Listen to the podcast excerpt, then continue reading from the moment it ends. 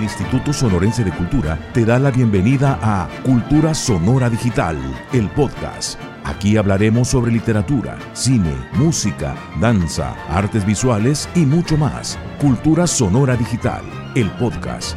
Iniciamos. Mi nombre es Erika Tamaure y les doy la bienvenida al podcast de Cultura Sonora Digital bajo la producción del Instituto Sonorense de Cultura, en el cual cada semana eh, agradezco eh, que me permitan colaborar con este espacio para conversar sobre temas de gestión cultural. En esta ocasión tenemos unos apuntes que quiero compartir con ustedes sobre la charla La política cultural en México, una mirada retrospectiva impartida por el maestro Eudoro Fonseca el pasado 27 de julio en el grupo privado de Facebook de Diálogos para la Gestión Cultural en México. Si ustedes quieren pertenecer a este grupo, simplemente vayan a Facebook, soliciten unirse al grupo y ya está, ¿no? Ahí van a tener acceso a muchísimas charlas y conferencias. Esta charla eh, de política cultural inicia con el comentario del maestro sobre el 2021, que se celebran 100 años de la fundación de la Secretaría de Educación que durante muchos años fue Secretaría de Educación y Cultura de México. Entonces el maestro lo señala como un siglo de política cultural y eh, ustedes ya pueden estar viendo en los informes, en las, en las conversaciones institucionales y pues del gobierno de México sobre este, esta próxima celebración sobre los 100 años de eh, la fundación de la Secretaría de Educación, sobre pues este, un siglo de educación en nuestro país. Bueno, entonces, estos apuntes son sobre esta línea del tiempo que presenta el maestro, que es muy interesante y de mucha importancia para los gestores culturales. Y tenemos que ponernos nosotros a estudiar más y a revisar más los momentos y los periodos en, este tiempo, en estos 100 años que se, que se ha este, ido construyendo la política cultural en México. Bueno, em, antes de empezar con los apuntes, quisiera comentarles que la próxima semana, este, a raíz de este tema, vamos a estar leyendo un poco de el libro Políticas Culturales, una revisión desde la gestión cultural, este, compilado por eh, José Luis Mariscal Orozco y eh, publicado por la Universidad de Guadalajara, por el sistema de universidad virtual de la, Universidad de Guadalajara. Entonces, ahí vamos a estar pues ampliando un poco más el tema sobre las políticas culturales y por supuesto que hay muchísima bibliografía y mucho, mucho de dónde eh, tomar información, Entonces saquen su cuaderno, saquen sus apuntes y vamos este, empezando a, a perfilar y a darle forma a este tema. Bueno, y entonces yo dije, bueno, vamos a empezar el podcast y hay que, hay que comentar un poco sobre lo que son las políticas culturales. Leí varios este, conceptos, leí varios conceptos, pero me gustó, em, se me hizo bastante claro la página del Ministerio de las Culturas y las Artes y el Patrimonio del Gobierno de Chile. Y ellos tienen este su Política Nacional de Cultura 2017-2022, que vale mucho la pena eh, revisarlo. Pero este, me gustaría comentarles sobre lo que ellos plantean que son las políticas culturales. Entonces vamos como poniéndonos en sintonía todos y luego pasamos rápido a los apuntes. Ok, dice, ¿qué son las políticas culturales? Son un conjunto de orientaciones y decisiones que el Estado, con la participación de organizaciones de la sociedad civil y grupos comunitarios, diseña y ejecuta con la finalidad de facilitar la consecución de objetivos considerados necesarios o deseables en el ámbito de la cultura en general o respecto de un sector cultural o disciplina específica. Una política cultural debe materializarse tras un amplio acuerdo entre los beneficiarios directos, la institucionalidad y de los expertos involucrados. Todos ellos participan activamente durante su proceso de diseño y formulación. Una política cultural considera el derecho de, el desarrollo, perdón, de ciertos objetivos, cambiar un estado de las cosas percibido como problemático o insatisfactorio, junto con determinados instrumentos o medios para su consecución. ¿Para qué sirven las políticas culturales? Bueno, funcionan como cartas de navegación de la acción del Estado en el campo cultural, permitiendo definir los lineamientos, prioridades y articular a sus distintos ministerios, servicios y agentes culturales para lograr que su abordaje sea integral y efectivo. Muy bien, habiendo dicho esto, que igual ustedes tendrán unos conceptos, o mejores conceptos de política cultural o más acertados o más relacionados con su campo de trabajo, porque igual sí hay que considerar que si bien hay este un, una base sobre la construcción del concepto de política cultural, también depende de eh, ciertas eh, perspectivas, ciertas fines, ciertos objetivos, y entonces así se van como clasificando ¿no? las políticas este, culturales. Bueno, la línea del tiempo que plantea el maestro Eudoro Fonseca en su charla plantea tres etapas que se comprenden desde 1921 que empieza este, con Vasconcelos este, y todo ese movimiento eh, donde se inicia la Secretaría de Educación, hasta 2015-2017, que es cuando se crea la Secretaría de Cultura y cuando se aprueba la ley de cultura ¿no? en México. Entonces, la primera etapa, él la titula como una etapa formativa o fundatoria que abarca de 1921 a 1946 con dos momentos destacados. El momento de 1921 a 1924 con Vasconcelos y con Álvaro Obregón ahí este, al frente, y el segundo momento de 1934 a 1940 con Lázaro Cárdenas. La segunda etapa él la menciona como la consolidación institucional y abarca de 1946 a 1988 y marca diversos momentos como por ejemplo la creación del IMBA, la creación del CONACULTA eh, y la tercera etapa la marca como reformulación de política cultural, donde se toma de, de toda la actividad de 1989 hasta 2015 donde este, pues aquí el Consejo Nacional para la Cultura y las Artes tiene un gran protagonismo, ¿no? Entonces, en eh, la primera etapa, él empieza a desglosar y a hacer este, diversas viñetas.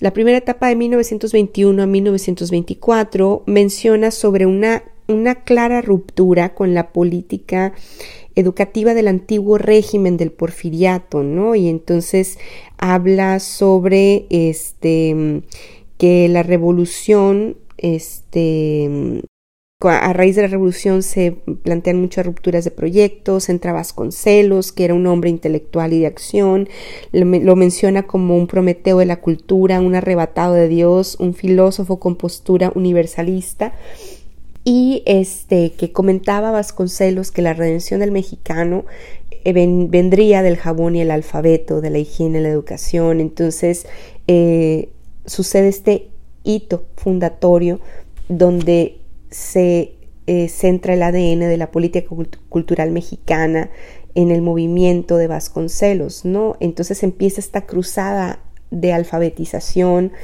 y surge este impulso al muralismo que fue fundamental para vincularse al nacionalismo.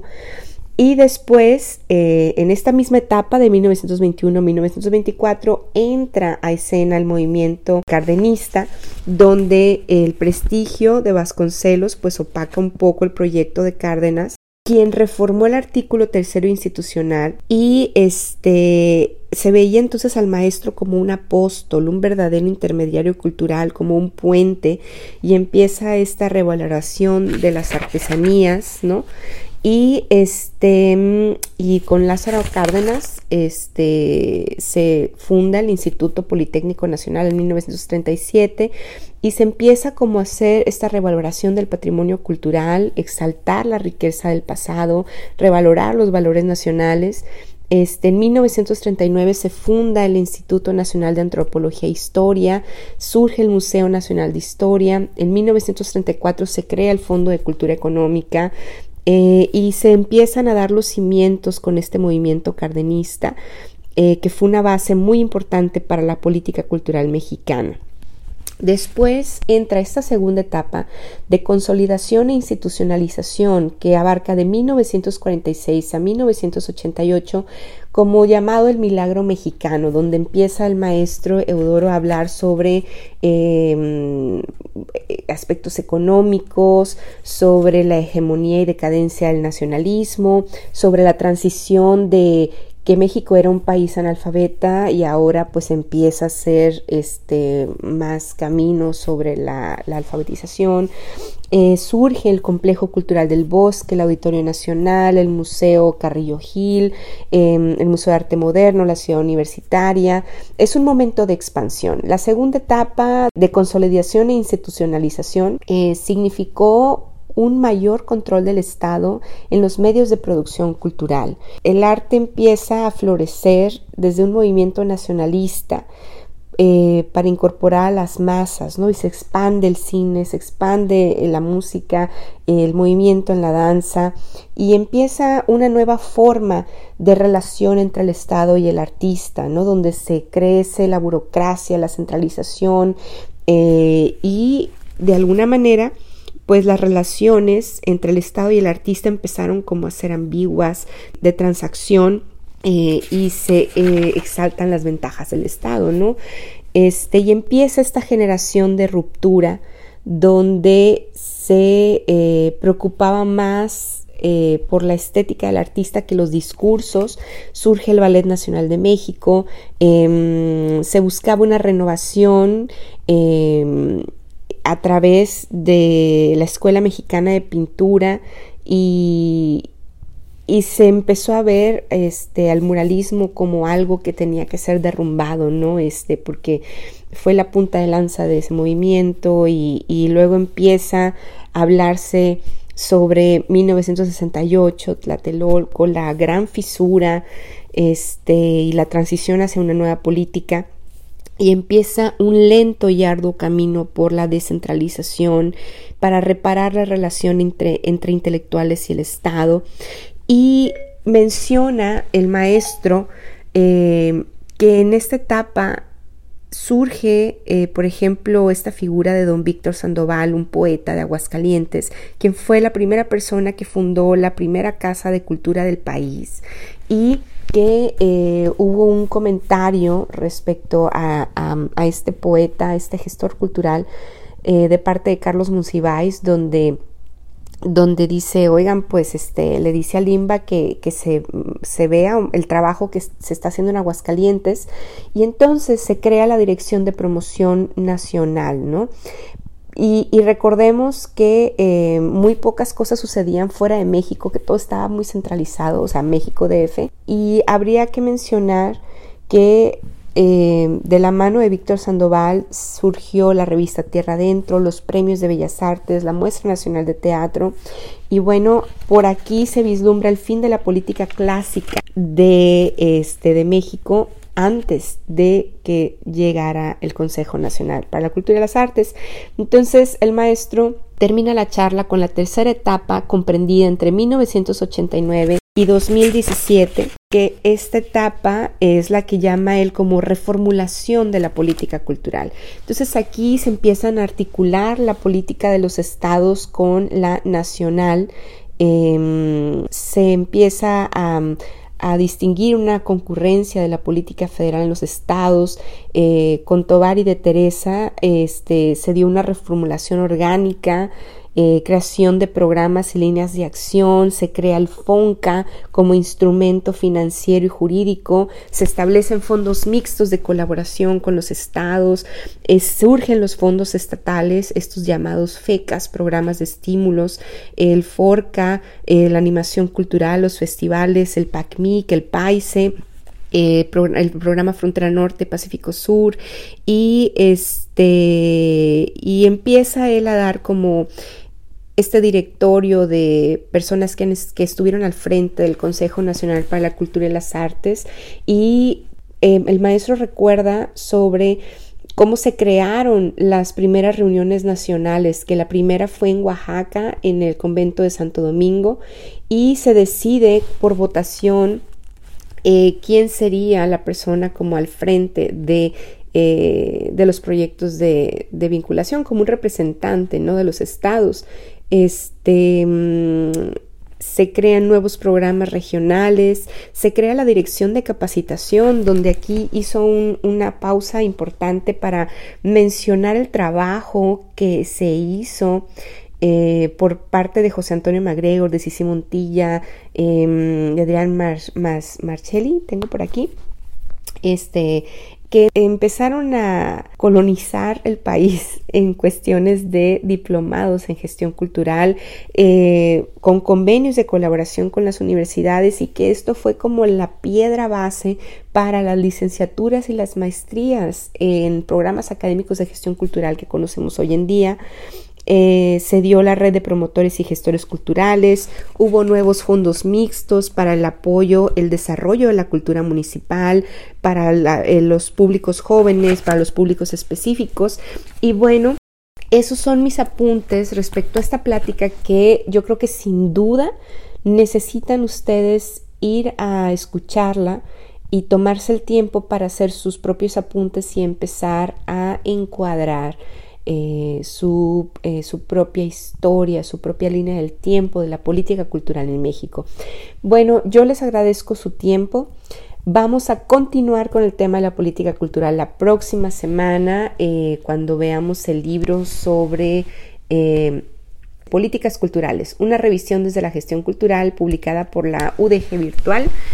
Entonces yo les agradezco el tiempo, les deseo un buen fin de semana. Eh, recuerden que en estos tiempos donde estamos quedándonos en casa, donde estamos todos, este, eh, pues al pendiente por esta pandemia, por esta situación mundial, lo que tenemos que hacer es ayudar desde donde podamos, desde lo que podamos y para los gestores culturales es súper importante estar dedicando este tiempo no solo a replantearnos muchísimas cosas respecto al desarrollo cultural, sino a nuestra propia capacitación y formación. Entonces ahorita hay muchísimas herramientas y muchísimos recursos gratuitos y públicos en, en la red para poder fortalecer nuestro perfil como gestores. Entonces a darle eh, vamos juntos en esto y nos vemos la próxima semana en el podcast de Cultura Sonora Digital bajo la producción del Instituto Sonorense de Cultura para platicar más sobre temas de gestión cultural. Mi nombre es Erika Tamaura. Nos vemos en Twitter, arroba Erika Tamaura, en Instagram, arroba Erika Tamaura también y bueno, en mi blog personal www.ericatamaura.com. Muchísimas gracias y nos vemos la próxima semana. Cultura Sonora Digital, el podcast. Acompáñanos en el próximo encuentro con el arte y la cultura en Sonora. Cultura Sonora Digital, el podcast, una producción del Instituto Sonorense de Cultura.